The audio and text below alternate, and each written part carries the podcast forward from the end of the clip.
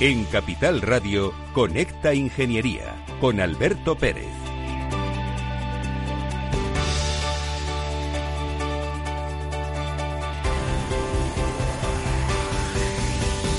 Buenos días España, buenos días ciudadanos. Retomamos el trabajo comunicativo desde nuestro colegio oficial de ingenieros técnicos industriales y graduados en la rama industrial de Madrid, porque queremos seguir comunicando ingeniería, queremos seguir comunicando tecnología. Y queremos que esto crezca y que nos escuchen muchos ciudadanos y muchos compañeros. José Antonio Galdón, decano del Cogitín, ¿cómo estás? Buenos días. Buenos días, Alberto. Pues nada, con las pilas cargadas y mucha fuerza y la verdad es que encantado, bueno, y, esperando escuchar el programa tan interesante que, vamos a tener hoy. Sí, porque hoy vamos a hablar de un evento que es muy importante, que es eh, Santander 35, que ha organizado Ametit junto con la Universidad Internacional Menéndez Pelayo y también con el Banco de Santander, donde se va a hablar de tecnología y se va a hablar de lo necesario para hacer un reencuentro, una recuperación y una reinvención, donde están los fondos Next Generation ya aquí a las puertas para darle ese valor que necesita nuestra industria, empoderarla y que haya liquidez que nos permita seguir avanzando como país. ¿Qué se prevé que vaya a ocurrir eh, en la industria el próximo año? Decano, tú que estás al cabo de la calle de todo este tipo de noticias. Bueno, que, que, se prevé más bien lo que nos gustaría ¿no? que, ocurriese, ¿no? que sería que se llegase realmente esa digitalización y esa modernización a la pequeña y mediana industria nacional, sobre todo que se den las condiciones importantes ¿no? para que vuelva a haber inversión, inversión en el tejido productivo, eh, que yo creo que sería lo más importante y sobre todo a, raíz, de ahí pues bueno pues que se genere empleo y sobre todo ese crecimiento económico que bueno que, que estamos viéndolo en cifras y números no todos los días que parece que, que está ahí que, que hay, eh, hay una previsión pero creemos que lo que queremos es que realmente se lleve a la realidad, ¿no? Que yo creo que, que va a ser lo importante y ahí son dos factores eh, primordiales, ¿no? Sobre los dos ejes, ¿no? En los que se tiene que actuar la transformación digital y la transformación ecológica, que yo creo que sin duda van a ser las protagonistas ¿no? de, toda esa mm, pequeña revolución que debe haber en el, en el tejido industrial.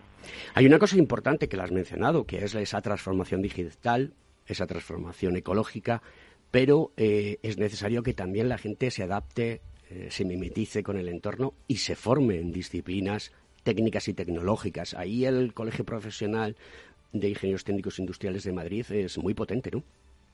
Sí, bueno, lo que tratamos de hacer, y tú lo haces con el programa de radio, ¿no? que, al final es un poco lo que lo que nos mueve ¿no? a hacer esta labor de comunicación, es no solo dar a conocer cuál es el potencial y el verdadero papel del capital humano, que muchas veces parece que lo dejamos a un lado. Yo creo que lo importante son las personas, lo importante es el conocimiento que pueden transferir las personas a las empresas y posteriormente también a la sociedad y eh, todo lo que se hace alrededor o todo lo que se mueve alrededor de la ingeniería. Y yo creo que los ingenieros más que nunca tenemos vamos a tener un papel más que importante para la transformación de la, de la, de la sociedad, de la economía, del tejido industrial y para ello hace falta, eh, y tú lo has comentado, formación, formación y formación. No olvidemos que la, en la vida de un ingeniero la formación siempre está presente. Si quieres estar actualizado, la formación siempre está presente. Y además de todo, nosotros tenemos una plataforma específica para ello, ¿no, Decano?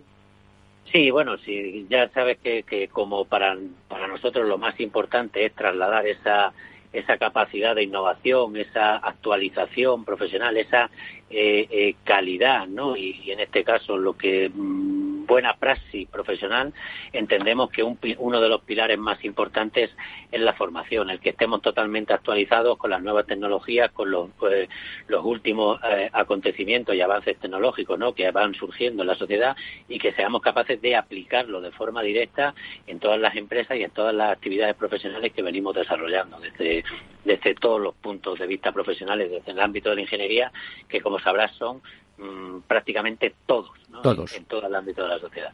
Pues querido decano, eh, este, este evento de Santander 35 que, que, se va a realizar desde Santander se puede seguir eh, vía streaming eh, y lo podéis hacer, queridos amigos, ciudadanos, compañeros, a través de ametic.es y ponéis Santander 35 en internet y os aparecerá. Pues ahí ya va a estar presente Conecta Ingeniería y vamos a seguir haciendo contactos, haciendo networking y vamos a seguir empoderando la, ingeniería como muy bien eh, estás liderando tú desde nuestro Colegio de Madrid y, por qué no decirlo, también desde el Colegio, perdonar, desde el Consejo General de Ingenieros Técnicos Industriales de toda España. Decano. Es una labor compartida y la verdad es que aprovecho también pues, para felicitar a Metic ¿no? y a todos los organizadores de este encuentro, que yo creo que va a ser muy interesante, lo seguiremos con, con, muchísimo, con muchísimo interés y seguro que se aportan ideas eh, muy innovadoras que podamos aplicar eh, en, la, en la sociedad. Querido decano, nos vemos la próxima semana, que esperemos vernos en el estudio y darnos un abrazo y volver a continuar con el esfuerzo y el trabajo con que estamos liderando la ingeniería. Un abrazo muy fuerte. Igualmente, un abrazo y feliz estancia por Santander. Muchas gracias.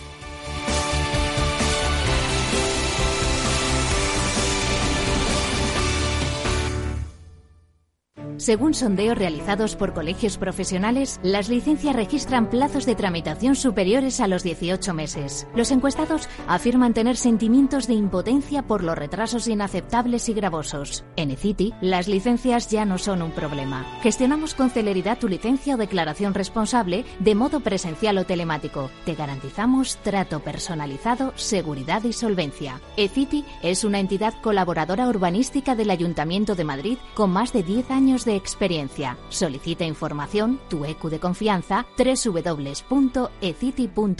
También puedes llamar al teléfono 914514499 o visitarnos. Estamos en la calle Jordán número 14 de Madrid. Acceso por el Colegio Oficial de Ingenieros Técnicos Industriales de Madrid. ¿Quieres ser empresa colaboradora del Cogitim? Gracias al convenio gratuito tendrás multitud de ventajas para tus empleados aunque no estén colegiados, tales como descuentos en formación presencial y online, acceso a proempleo para que puedas encontrar el perfil que más se adecue a tus necesidades y aparición en nuestras publicaciones y web, entre otras. Hoy más que nunca, colaboremos juntos. Puedes llamarnos al 91 448 2400.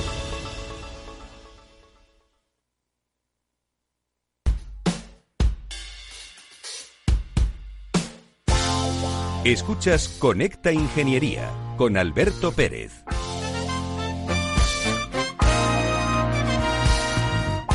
Buenos días, Pedro Mier, ¿cómo te encuentras?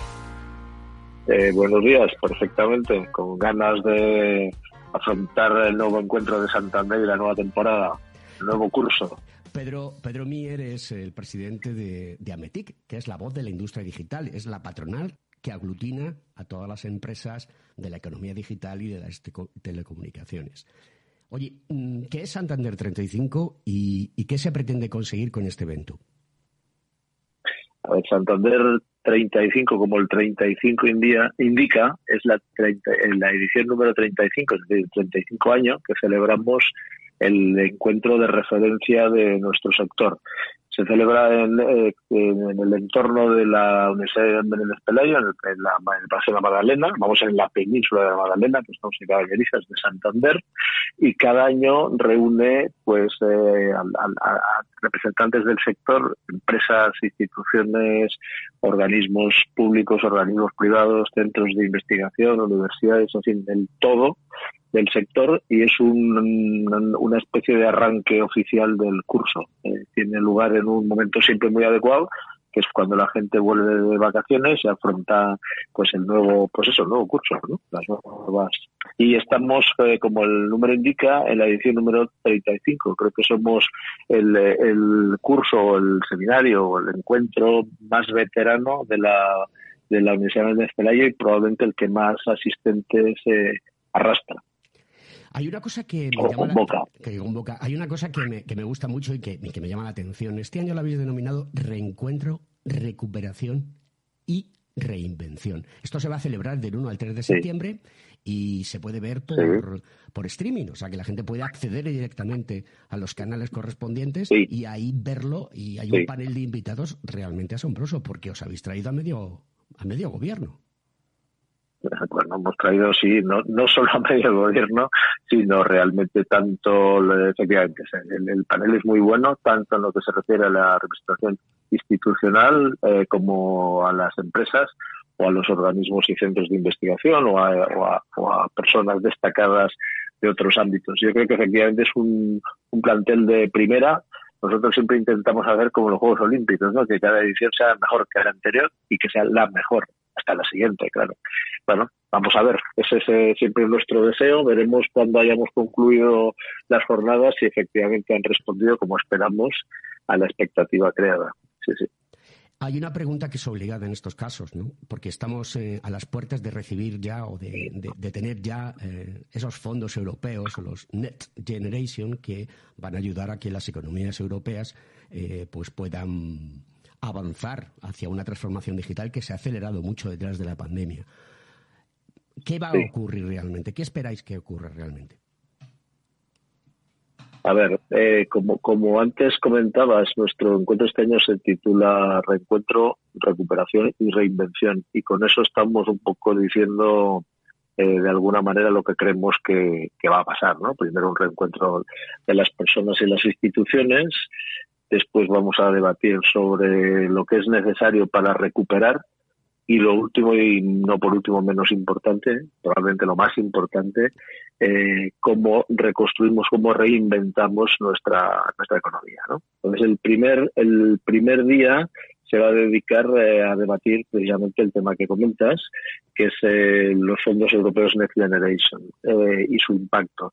A ver, estamos en un momento importantísimo, todos los momentos son importantes, pero este lo es de una forma especial porque eh, si hacemos la analogía, la analogía pues con un campeonato deportivo, unos Juegos Olímpicos o, sea, un partido de fútbol, una liga, pues eh, hasta ahora se ha hecho la planificación, se han fijado los objetivos, eh, se han fijado las normas, todo esto corresponde a lo que se ha estado haciendo estos meses atrás. Pero ahora empieza el partido, ahora empieza la competición.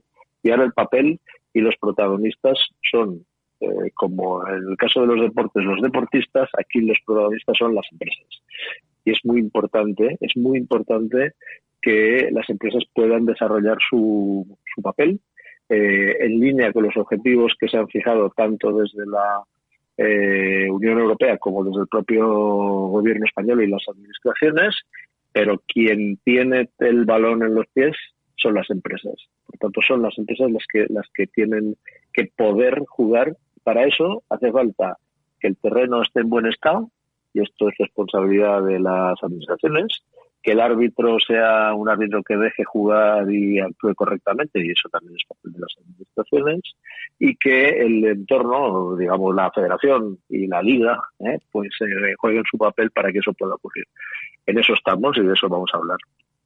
Esto es una cuestión que participan pues eh, múltiples vectores, ¿no? Está por un lado Ametic, que como decía anteriormente es la voz de la industria digital y que representa a la patronal de la tecnología.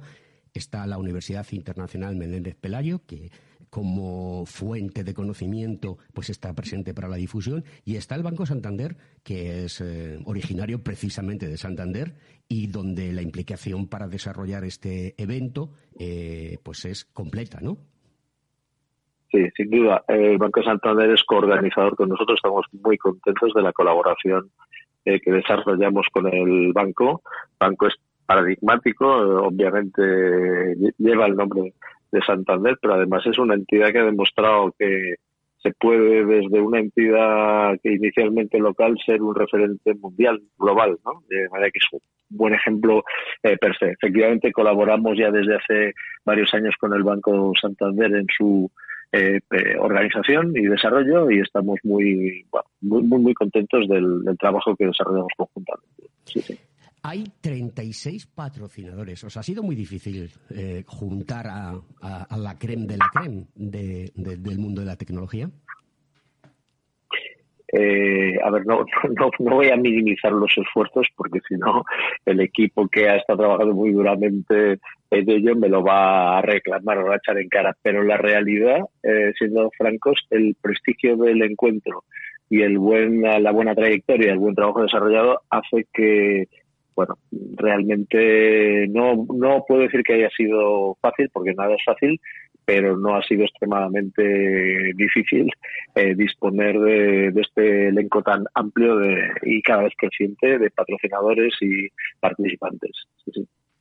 Eh, hay una cosa que nosotros desde Conecta Ingeniería, que como sabes emitimos los, los miércoles a las 10 de la mañana, eh, como yo suelo decir siempre, somos los reyes de la mañana de los miércoles, pero hay una cosa que es muy importante para nosotros y es la transmisión a la sociedad cortita y al pie de todas aquellas cuestiones que están relacionadas con la ingeniería, con la industria, con la tecnología. ¿Qué tienes que decirle a la sociedad? Aquella persona que pone la radio por la mañana para ir a trabajar, pone Capital Radio, escucha Conecta Ingeniería y le estás hablando de tecnologías. ¿Cómo lo engancharías? ¿Cómo querrías que él eh, asumiese lo que quiere transmitir a METIC en este evento? Eh, vamos a ver, lo más importante que creo eh, que todas las familias tenemos el riesgo más, no el riesgo, el reto más importante que tenemos por delante es dar unas buenas condiciones de futuro a nuestros hijos. Y eso tiene que ver con la creación de empleo y de empleo de calidad. Empleo de calidad tecnología e innovación van absolutamente ligadas y es imposible conseguirlo sin lo otro. De manera que si queremos empleo de calidad, si queremos estado del bienestar, si queremos mantenimiento de las pensiones, hay que atender mucho, con mucha atención, eh, al desarrollo de la industria, de la tecnología y de la innovación. has comentado una cosa que es súper importante y es cómo van a reaccionar nuestros hijos. Esos jovenzuelos y jovenzuelas que están ahora mismo, quizás en algún momento dado con la pandemia, pues han perdido, vamos a decirlo de una manera eh, para que todo el mundo entienda, haya perdido el norte de, de, qué es lo que quiere hacer en el futuro. ¿Cómo les animamos para que se enganchen al mundo de la tecnología? Porque aquí hay espacio para todos. La tecnología no, no elimina puestos de trabajo, lo que hace es crear nuevos puestos de trabajo, pero indudablemente te tienes que formar en cómo conseguir ese puesto de trabajo. Sí, aquí yo creo que hay, eh, a ver, hay, hay, dos aspectos, hay tres aspectos que creo que son muy importantes. Eh, el primero de todos, las nuevas generaciones eh, se mueven, han priorizado mucho y eso es una cosa muy buena. el, el, ¿cómo se llama? La, implicación de las, el propósito de las empresas. Quieren trabajar en empresas e instituciones que tengan un propósito que puedan asumir propósitos de, por ejemplo, medioambiental eh, o, de, mejora o de mejora de calidad de vida o de mejora de implicación positiva en la sociedad y en el planeta, etcétera. ¿eh? Entonces, ese es un aspecto muy importante donde las tecnologías digitales juegan un papel clave para conseguir, pues eso, por ejemplo, eh, mejorar la, la, la sostenibilidad del planeta, que es un tema importante. Otro tema que, que les creo les puede eh, movilizar es que este es un sector donde la innovación es constante, donde la, hay espacio para la creatividad de las personas. No todo está hecho, todo está por hacer, cada día todo está por hacer. Y eso es un estímulo muy importante, sobre todo para todos, pero muy en particular para la gente joven. Y el tercer punto que destacaría es que eh, no hay duda ninguna de que la fuente de nuevos empleos en los próximos años vendrá muy ligada a las tecnologías digitales y por tanto es una buena decisión desde el punto de vista de perspectivas profesionales. Sin duda. Con eso creo que ya, ya, son temas, ya son, ya son algunas áreas para pensar. Sí, sí, es para pensar porque indudablemente todo se va a mover, mover de manera digital y es necesario que estudie o se forme o adquiera conocimiento. Cualquiera debe de incluir, incluir directamente pues todo lo que es la tecnología y esas herramientas habilitadoras para seguir avanzando en el mundo de la industria. Estoy viendo eh, el panel de invitados que, ya está confirmado, ¿no? Por un lado viene Diana Morán, que es la ministra de Ciencia e Innovación, que estará presente en el evento, al igual que Pilar Alegría, que es la ministra de Educación y Formación Profesional. También tendremos a, Miguel Ángel Revilla, que es el presidente de Cantabria, ¿no? Que un tipo simpático. y luego después eh, tenemos eh, a Francisco Polo, eh, alto comisionado para, para la España Nación Emprendedora de la presidencia del gobierno. este alto comisionado, ¿cuál es su labor en, todo esto? Porque la ministra de Educación y la ministra de Ciencia y Tecnología ya lo sabemos, pero un alto comisionado para la empresa Nación Emprendedora, ¿qué quiere decir? Porque en España eh, mm, ¿Tú crees que hemos sido emprendedores hasta ahora o no lo hemos sido completamente comparado con, otros países, claro? A ver, eh, me estás preguntando dos cosas. Eh, te contesto primero la segunda y después a la primera. en España, por descontarte, somos emprendedores eh, si se nos deja.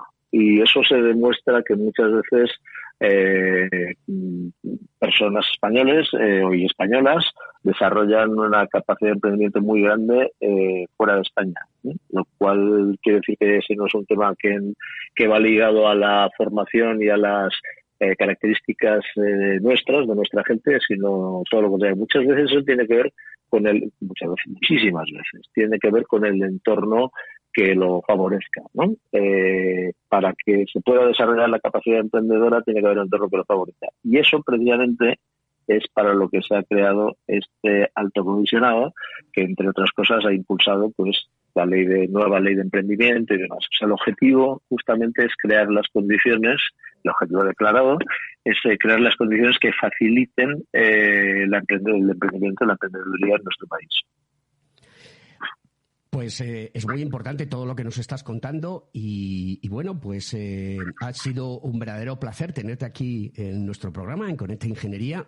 Os deseamos la mayor de las suertes y deciros que Conecta Ingeniería va a estar presente durante estos tres días y va a contar en vivo y en directo.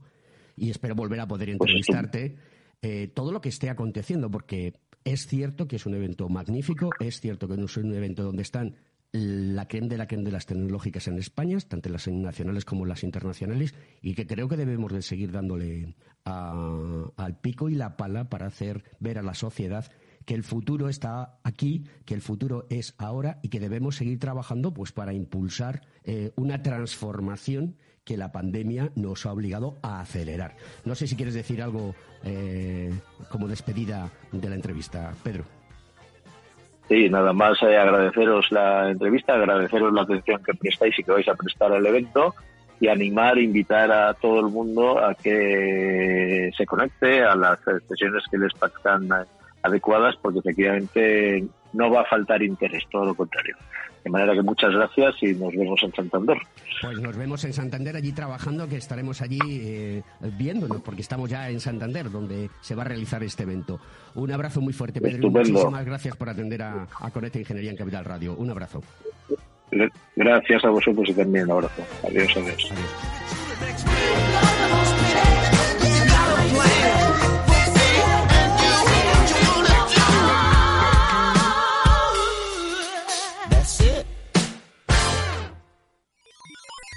Los robots escuchamos Capital Radio.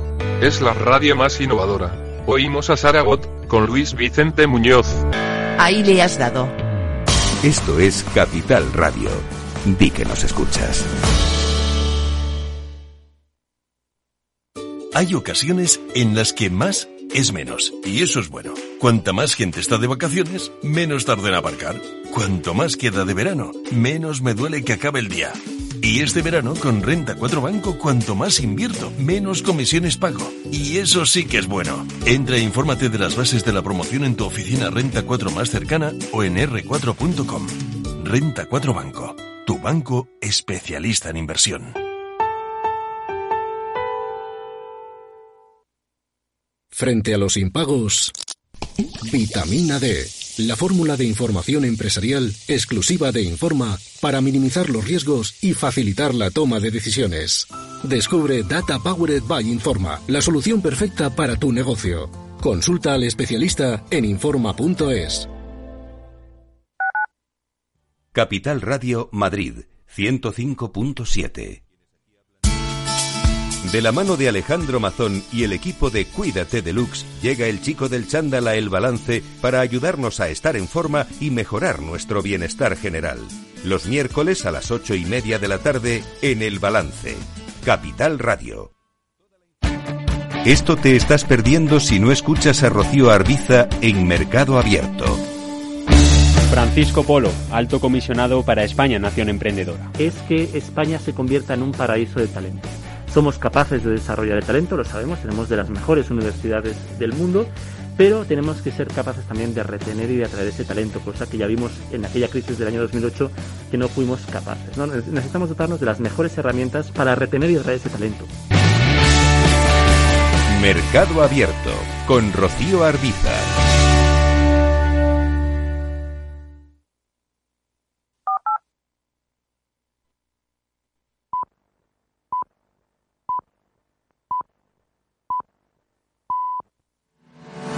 ¿Estás colegiado en el Cogitim? ¿Piensas que por Novisar no necesitas la colegiación? El colegio es tu mejor aliado. Siempre estará en tu desarrollo profesional, ofreciéndote servicios como asesoramiento técnico, legal, laboral y fiscal, además de numerosas herramientas competitivas como formación presencial y online, acreditación de PC Ingenieros, software técnico, networking y otras muchas. Porque creemos que trabajando juntos podemos construir una sociedad mejor. Colégiate. Más información en www.cogitim.es.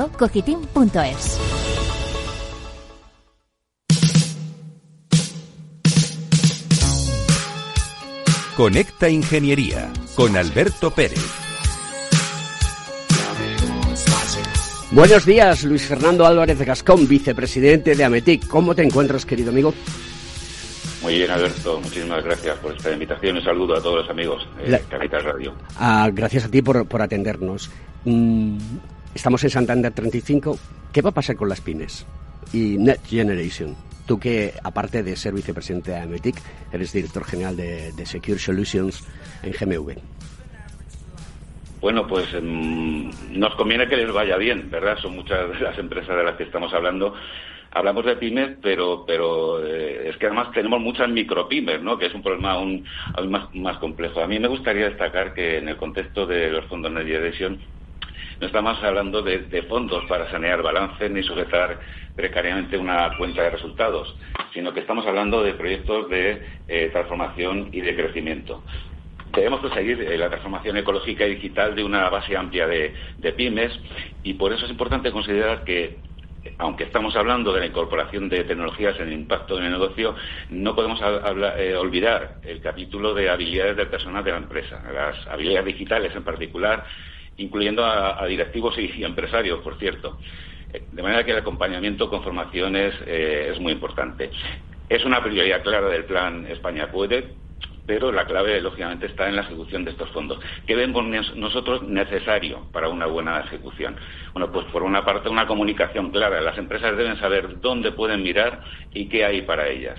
Y cuando miren, deben encontrar instrumentos sencillos y atractivos, desplegados con una planificación que evite la improvisación de proyectos y para ello pues incorporar medidas de apoyo. En este sentido, AMETI propone algunas ideas. Eh, creemos que es importante dar una orientación sectorial a las ayudas, una adecuación al tamaño de las empresas, la proximidad territorial y para ello pues contar con el apoyo de, entidades como las asociaciones empresariales. Eh, de ámbito nacional o, territorial, ¿no? Por supuesto, toda la implicación de, todos los niveles de la Administración en la última milla, que es el problema que probablemente más, nos preocupa, eh, será importante el asesoramiento. Nosotros proponemos eh, el despliegue en fórmulas de colaboración público-privada. Será relevante el apoyo en empresas de servicios para la consecución de, y la ejecución de estos eh, proyectos. Y en algunos ámbitos, no quiero olvidarlo, creo que es interesante considerar el efecto tractor de grandes empresas con toda su cadena de proveedores. Eh, bueno, los programas se echarán a andar, están haciéndolo ya, de hecho, ¿no? Y es necesario eh, hacer por parte de la Administración una evaluación y seguimiento continuo en interlocución con el sector privado. Por otra parte, las empresas también tienen que hacer sus deberes, ¿verdad? Para que podamos hablar de éxito en la ejecución, no solo en la adjudicación de fondos. Creemos que en ese sentido es importante que integren esos proyectos en su estrategia, en sus operaciones, eh, como he dicho, solos o con asesoramiento de entidades especializadas.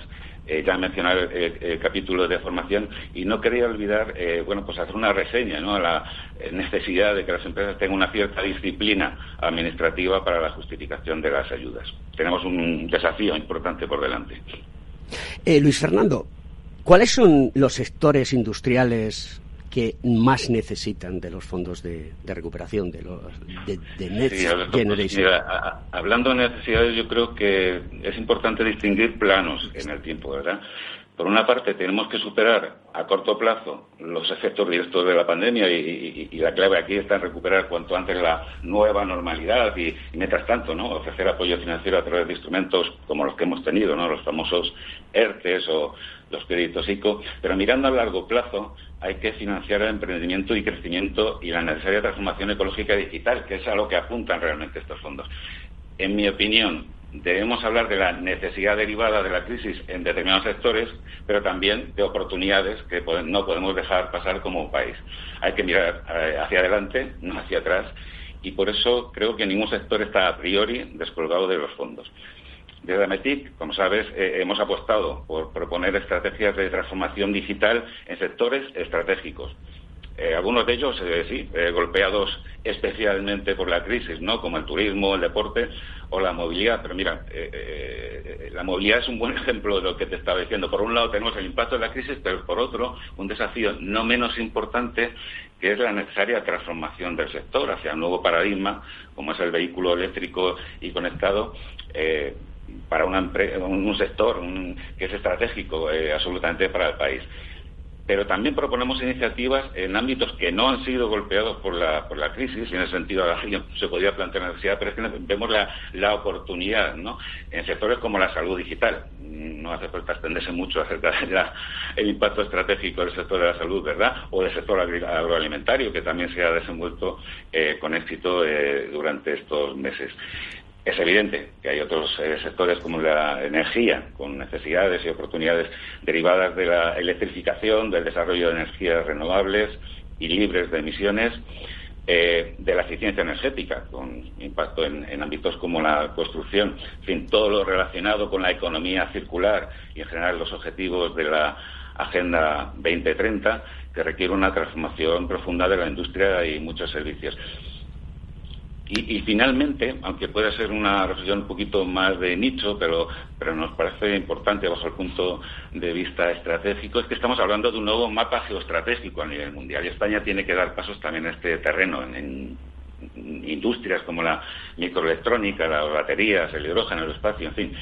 Hablamos aquí de oportunidades para el emprendimiento, para el escalado de empresas y de la necesidad también de tener empresas grandes posicionadas en necesarias. Pues, querido Luis Fernando, muchísimas gracias estar, por estar aquí en Conecta Ingeniería, en Capital Radio, este programa eh, promocionado por el Colegio de Ingenieros Técnicos Industriales de, Madrid y graduados de la rama industrial. Y los que somos ingenieros y nos dedicamos a la comunicación, lo que queremos es hacer esto mucho más grande. Muchas gracias y, nos vemos en un rato eh, en el evento. Un abrazo muy fuerte. Muchísimas gracias. Hasta pronto. Hasta siempre. Un abrazo.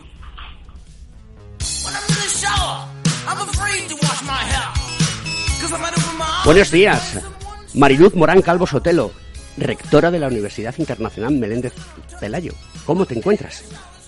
Nada, muy bien. Muy buenos días también a vosotros. Muchísimas gracias por estar aquí con esta ingeniería. Y cortita ya al pie, porque tenemos escasos eh, cuatro o cinco minutos por todos los intervinientes que hay. ¿Por qué es importante que la universidad esté presente en todos los desarrollos de los fondos Next Generation? Y cuéntanos un poquito cómo es vuestra relación con Ametic y el Banco Santander para organizar este magnífico evento. Bien, eh, eh, en la Universidad Méndez Pelayo llevamos ya años organizando anualmente este, este curso eh, de Ametic, que es uno de nuestros cursos, además, con los cuales ya estamos ya en la penúltima cursos de, los cursos de verano eh, y es una una tradición y una colaboración muy muy muy muy estrecha porque bueno evidentemente esta eh, eh, esta universidad el papel de esta universidad tan tan singular es contribuir a los debates científicos académicos más más relevantes y, y METIC año tras año eh, organiza bueno cursos efectivamente sobre las cuestiones más más urgentes más apremiantes eh, eh, que afectan a su su sector esa, es la colaboración que, ¿no? además esta semana tenemos la, la suerte de que tenemos otros dos otros dos cursos el primero sobre la conferencia sobre el y el segundo sobre Sí, sí Mariluz, que... también encaja. Nos escuchas, ¿no? Es que ha habido una interferencia. Perdona, continúa. Sí, no, no, que digo que también teníamos la, la suerte de que estas semanas nosotros dos. Mariluz. Mariluz. Sí. Hola. Se ha cortado la comunicación. Ahora sí, me escuchas. Es que se corta la comunicación. No tienes buena cobertura, ¿no? Bueno, es que estoy en el Palacio de la Madalena que tiene unos muros muy gordos. Me he salido del despacho y, y a veces tenemos problemas.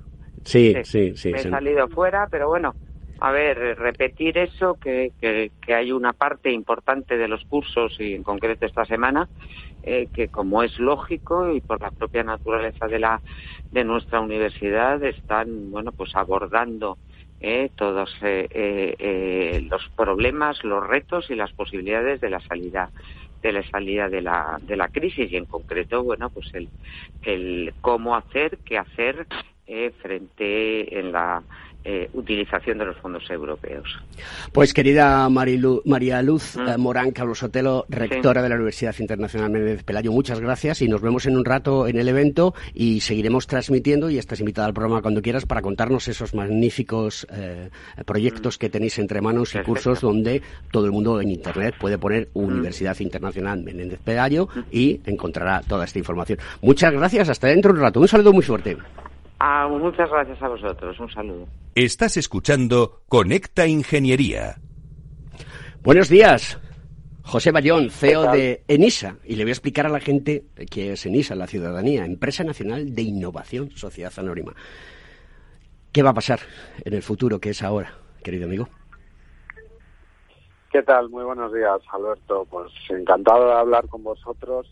La pregunta de qué va a pasar en el futuro es sin duda ambiciosa y más en el ámbito de, la innovación, ¿no? Es, verdad que hablamos mucho de innovación, de emprendimiento, de bueno, es obvio, ¿no? Eh, todo esto no lo hemos inventado ahora, es tan antiguo como el mundo, siempre lo digo, pero es verdad que ahora tenemos que ser, ser capaces eh, de que sea sistémico, ¿no? de, que, de que sea fundamental en toda nuestra estructura, yo diría que no solo económica, sino también social, ¿no? Porque al final va, va muy unido. En definitiva, vivimos un momento de mucho cambio por la digitalización y la sostenibilidad, momento que casi de, digamos, de revolución. Y en este contexto, pues la innovación en todo, en todo, en, grandes desarrollos, en pequeños desarrollos, en pequeños negocios, grandes negocios públicos, privados, etcétera, pues es fundamental. Em, ¿Qué hace exactamente eh, ENISA? ¿Cómo ayuda a la sociedad para, para progresar?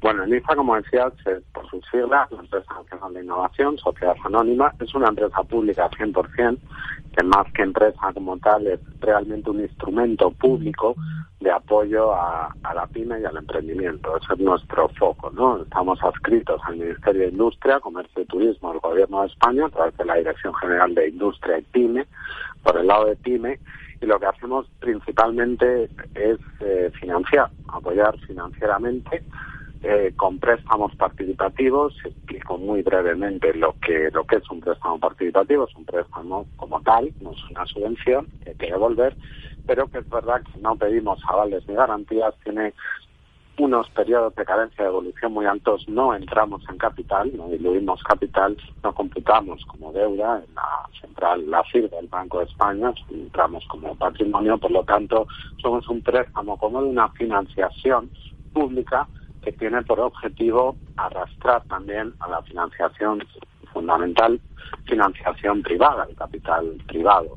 Aparte de esto, también en el ámbito financiero estamos presentes en algunos fondos de inversión de manera estratégica para, eh, en fin, apoyar el, todo el ecosistema emprendedor y luego tenemos una labor también muy importante como instrumento público, instrumento político de difusión del emprendimiento, de la innovación. Trabajamos con muchos actores regionales, locales, eh, en fin, bueno, pues desarrollando todo esto. Un trabajo, por cierto, que ahora eh, se va, va a aumentar, se va a fortalecer con nuestro papel dentro de la ley de startups, de la ley de fomento de ecosistemas de empresas emergentes, donde tenemos la entidad certificadora de las startups. Oye, eso es muy importante, ¿no? Porque mm, uno de los grandes defectos de nuestra sociedad española es que nunca hemos sido muy emprendedores eh, de manera masiva. Es decir, indudablemente esto no es Estados Unidos, donde la gente eh, emprende cualquier tipo de negocio y hay empresas dedicadas a poner dinero encima de la mesa que además de todo le dicen a- a- al de la startup. Yo pongo el dinero, si fracasas no hay ningún problema, obviamente me quedo con tu know-how y con todo lo que has hecho para de alguna manera eh, devolver, entre comillas, ese crédito. Y esto en España no ocurre. ¿Tú crees que el camino y la tendencia va a ir por ahí o vamos a estar todavía mucho más institucionalizados?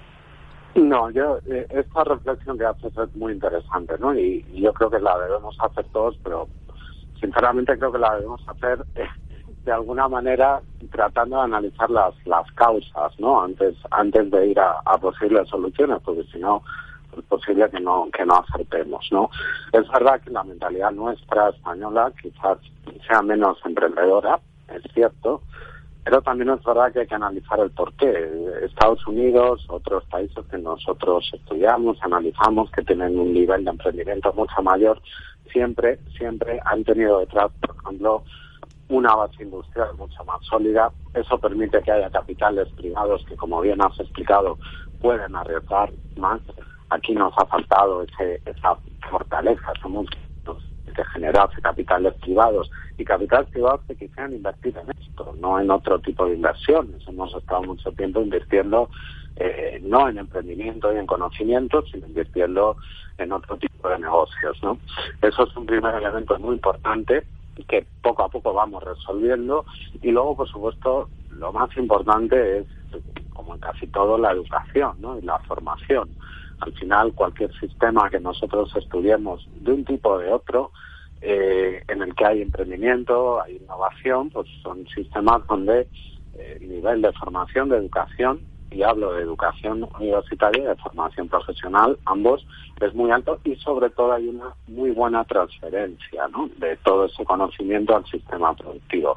Por tanto, industria, transferencia, capital público-privado es el tercer elemento. Esos son los tres elementos que necesitamos. Yo, yo creo que vamos vamos en esa dirección. El emprendimiento en España está creciendo. En los últimos 10, 15 años, 10 años sobre todo, pues, pues ha crecido más más capital privado invirtiendo. Transferimos mejor, aunque seguimos teniendo un reto importantísimo de transferencia. Y la base industrial pues la tenemos que ir fortaleciendo. También es verdad y es importante decir que el emprendimiento es transversal. Es importantísimo que haya nuevas empresas, pero es si cabe igual o más importante a veces que algunas pymes que ya existen sean capaces de seguir innovando y emprendiendo. Y es importantísimo y son necesarias y fundamentales las grandes corporaciones. Cuando hablaba de, base industrial, en definitiva estoy hablando también de, de grandes corporaciones industriales que podríamos decir nombres. Yo he trabajado en alguna, concretamente americana, y que han sido granero de ese capital que ha impulsado el emprendimiento, ¿no? Los las Packard, General Electric, en fin, muchas eh, de todo tipo, ¿no? Hay una cosa importante, nuestro programa que está patrocinado por el Colegio de Ingenieros Técnicos Industriales de Madrid y graduados de la rama industrial, eh, pues el mundo de la ingeniería para nosotros es fundamental. Yo soy ingeniero, aparte de un mal comunicador radiofónico con este programa que hacemos, pero lo hacemos con mucho cariño, ¿vale? Soy un aprendiz de periodista pero lo importante es saber el valor de la ingeniería en nuestra sociedad, porque hay un déficit de personas que quieran dedicarse a hacer ingeniería, y la ingeniería es un concepto que se nutre de matemáticas, de física, de química, de dibujo, eh, de economía, de derecho, de miles y miles y miles de cosas donde hay gente que sale al mercado preparada. Pero tenemos un problema, porque es que la gente no quiere estudiar materias científicas. Sin duda, sin duda. Tenemos un problema, tú eres ingeniero, yo también soy del Colegio de Industriales de Madrid. pues somos compañeros. somos compañeros, estudié la carrera en un doble título entre Madrid, la, la Politécnica de Madrid, la Universidad Técnica de Múnich, y de hecho yo he trabajado pues gran parte de experiencia de trayectoria profesional ha sido, ha sido en el ámbito de la ingeniería, en el ámbito industrial, ¿no? Esto que he dicho es importantísimo, ¿no? Y, lo estamos viendo. Eh, y además es que se da una paradoja, se da una paradoja tremenda, porque es verdad que vemos que la gente más joven maneja la tecnología, en fin, como algo natural, porque han nacido con ella, mucho más natural que nosotros, ¿no? Eh, los menos jóvenes y ya no digamos los que son más mayores, ¿no? Lo manejan como algo natural, manejan pues igual los móviles, las tablets, cualquier gadget, ¿no? Cualquier cuestión de tecnología lo tienen entre las manos, pero sin embargo no dan el paso a, hacerlo, por decirlo así, ¿no? A diseñarlo, a hacerlo, a pensarlo, a implementarlo. Eso es una desconexión realmente mm, entre, eh, entre lo que es lo que hablaba un poco antes, ¿no? El sistema productivo y el sistema de conocimiento. Es decir, creo que lo primero que hay que decirles es que, bueno, la ingeniería es hacer esto que estás tocando todos los días, ¿no? Y tenemos que hacer un esfuerzo todos. Tenemos que hacer un esfuerzo, evidentemente, desde la educación, porque es importantísimo. Eh, tenemos que hacer un esfuerzo desde el sector productivo, empresas, eh, sobre todo en este caso empresas privadas, y por supuesto la administración, ¿no? Un poco, digamos, como, eh, en fin, bueno, pues tocando todos los ámbitos impulsando esta, esta, esta idea. Y sin perder de vista esto, ¿no? Que al final tenemos unas generaciones que están más habituadas a la tecnología que ninguna otra en los últimos años y siglos, diría yo, pero que tienen que meterse dentro de ella, tienen que entender que, que eso es la ingeniería, ¿no? Eh, es un gran reto educativo y, económico, pero apuntabas muy bien y lo comparto como compañero vuestro que, soy de, ingeniería que es tremendamente necesario para, para desarrollarnos ¿no? como, como sociedad al final. También hay que explicar, y, eso es importante, que estamos en un mundo donde la ingeniería está con todo. Eh, los días en una agencia de publicidad están programando también, es decir, hay eh, estamos, estamos mezclando la digitalización, la sostenibilidad se mezcla con otras ramas de conocimiento, incluso humanísticas, y cualquiera que, que haga una carrera humanística, pues posiblemente acabe haciendo algo que tenga que ver con programación, o cualquiera que haga programación puede acabar en, cualquier otro sitio, ¿no? Entonces, esa combinación, ser capaces de, de orientar el modelo educativo y de transferir ese conocimiento es la clave de todo esto. Querido José Bayón, es un placer escucharte. Eh, coincidimos en muchas cositas. En un rato te veré, te saludaré y vamos a seguir hablando porque creo que podemos hacer muchas cosas y, que debemos de seguir impulsando la ingeniería, la ciencia y la necesidad en este país de que vayamos hacia adelante a una transformación digital y seamos punteros que lo somos. Amigo, nos vemos en un rato. Muchas gracias por estar en Conecta Ingeniería. Muchas gracias. Encantado de contar desde luego con todo nuestro apoyo para ello. Un abrazo. Hasta luego.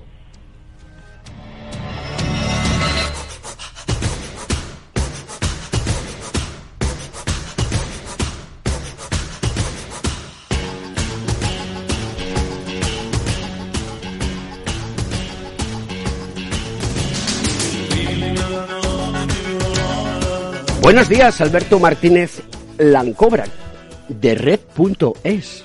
¿Qué es Red.es, querido Alberto? Muy buenos días. Eh. Eh, pues Red.es es un ente público empresarial, una empresa pública que depende de la Secretaría de Estado de Digitalización e Inteligencia Artificial y es un brazo ejecutor de los proyectos de esta Secretaría de Estado.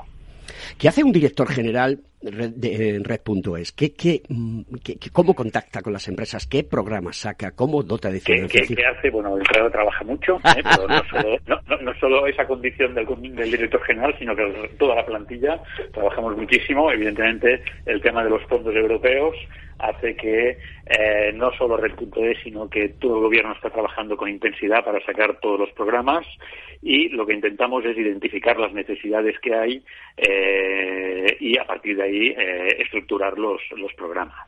Necesidades que en nuestro caso lo tenemos fácil porque ya están identificadas con la Agenda 2025. Yo, por motivos profesionales, pues estoy al tanto de lo que hace Red.es y de, todos los programas que saca. Y, y, bueno, son muy interesantes. El de 5G ha sido una pasada. ¿Puedes contarnos algo al respecto? Efectivamente, es decir, hemos sacado uh, unas convocatorias de eh, casos de uso del 5G y la verdad es que ahí cuando ves esos casos de uso, todos hablamos mucho del 5G, efectivamente la parte de infraestructura es importantísimo, pero es de, máxima relevancia eh, los casos de uso, ¿eh? porque es donde te das cuenta que el 5G va a ser una revolución, va a cambiar eh, nuestra vida, mm, la forma de, relacionarnos, la forma de ir al médico, la forma eh, de, trabajar, la, forma de todo. Va a ser una auténtica eh, revolución. Es decir, en, España ya tenemos un nivel de conectividad importantísimo. de hecho, en el índice de ESI estamos muy bien posicionados. Como país de los 28 en Europa estamos en cuarta posición. pero sí que es verdad que con la extensión de la, del 5G va a ser una, una auténtica revolución. Es decir, a menudo se habla de, la revolución y yo creo que esto efectivamente, sin lugar a dudas, eh, va a afectar a nuestras vidas en positivo. ¿eh? Es, indudable, porque el IoT está ahí, ha llegado para quedarse, eh, la inteligencia artificial está ahí, ha llegado para, para, quedarse, y una de las cosas que a mí me apasiona muchísimo, que es los sistemas de blockchain, que van a proporcionar mucha más tranquilidad, mucha más seguridad, y haciéndolo bien, no, no solamente van a ser criptomonedas y sus tokens asociados, sino que hay un es cambiar todos los procesos analógicos a digital. ¿Cuáles van a ser vuestros próximos retos en, el futuro? Que es ya. es decir, es que estamos en ello. Esto va demasiado deprisa, eh, Alberto. No, eh, brevemente, es decir, estamos eh, empujando convocatorias de inteligencia artificial. ¿eh? Estas ya han salido 50 millones. En breve vamos a lanzar una convocatoria de 105 millones. ¿eh? La idea es que la inteligencia artificial forme parte ya de la cadena de valor. Es decir, esas empresas ya que se van incorporando como una normalidad esa inteligencia artificial. Estamos empujando muchísimo la digitalización de pymes. El proyecto Acelera Pyme ya se inició y eh, el próximo año tendremos 100 oficinas Acelera Pyme abiertas en, en, todo el territorio. Y la verdad es que, si me permites, me paro un momento aquí con el tema de la digitalización de las pymes, que es importantísimo. Es decir, no podemos olvidarnos que dos tercios de nuestro empleo eh, lo generan las pymes. ¿eh? Por tanto, el camino de la digitalización es imprescindible mm, para conseguir productividad y para, y para conseguir la, supervivencia empresarial. Es decir, está claro que el COVID nos ha traído cosas desastrosas, pero sí que nos ha hecho ver que sí o sí la digitalización no es potestativo, es absolutamente obligatorio. Y por tanto se está trabajando muy estrechamente con la Secretaría de Estado, eh, con el programa Digital Toolkit, que este, esperamos que dentro de este ejercicio ya se pueda lanzar y eh, cuyo objetivo es extender la digitalización a 800.000 pymes. Eh. por tanto, no dejar a ninguna pyme atrás y que la senda de la digitalización, vamos, la marquemos, pero que a partir de ahí nosotros actuemos como un que entramos y el mercado se expanda. Em, vamos a poder. por la parte, sí, por la parte de servicios públicos también es importante eh, ubicar a Red.es como un referente en la informática de la salud. ¿eh? Cuestiones como la receta electrónica se ha conseguido desde esta casa eh, la, conectividad con todas las comunidades autónomas y hoy ya es una, una realidad. ciudades inteligentes, destinos turísticos inteligentes, edificios inteligentes. Es decir, tenemos una, un expertise, vamos, que yo creo que tanto la Administración autonómica como la administración local eh, valora muy positivamente. Eh, ¿Las pymes van a valorar seriamente que tienen que contratar personas especialistas en tecnologías habilitadoras como las que estamos hablando? Bueno, las pymes, cuando hablamos de pymes, hablamos de, un mundo mm, absolutamente eh, variado, eh, variado en términos, cuando hablamos de, pyme, todos tenemos en mente pues la pequeña empresa, pues tenemos que decir la pyme, la micropyme y el autónomo. Eh. Lo que nos interesa es desde el, autónomo hasta la empresa que tiene 50 empleados que entre en este proceso de, digitalización. Entonces, la, ¿qué, es lo que ocurre? Evidentemente, eh, tener plantilla eh, para, para desarrollar esto un proceso de digitalización es costoso. Por tanto, lo que vamos a intentar es eh, establecer las bases para que a través de un catálogo muy concreto eh, sean capaces eh, de, aumentar el nivel de digitalización, las pymes. Es decir, para una empresa que tenga tres empleados es imposible contratar un experto para la digitalización. Y evidentemente la inteligencia artificial, pues si, si se implanta una solución de inteligencia artificial, tiene que ser una solución que esté absolutamente de mercado y mm, probada y funcionando sin, eh, sin, eh, vamos, sin ningún tipo de, customización para él. Pues querido Alberto Martínez, director general de Red.es, mm, tenemos que despedirte. Eh, muchas gracias por estar en Capital Radio y, no- Radio y nos vemos en un rato aquí en Conecta Ingeniería. Un abrazo fuerte. Muchísimas gracias. Pues queridos amigos, nos despedimos ya, nos vemos la próxima semana e iremos contando a lo largo de esta semana qué es lo que está aconteciendo en Santander 35, organizado por Ametil, el Banco Santander y la Universidad Internacional Menéndez Pelayo. Un abrazo, hasta la semana que viene.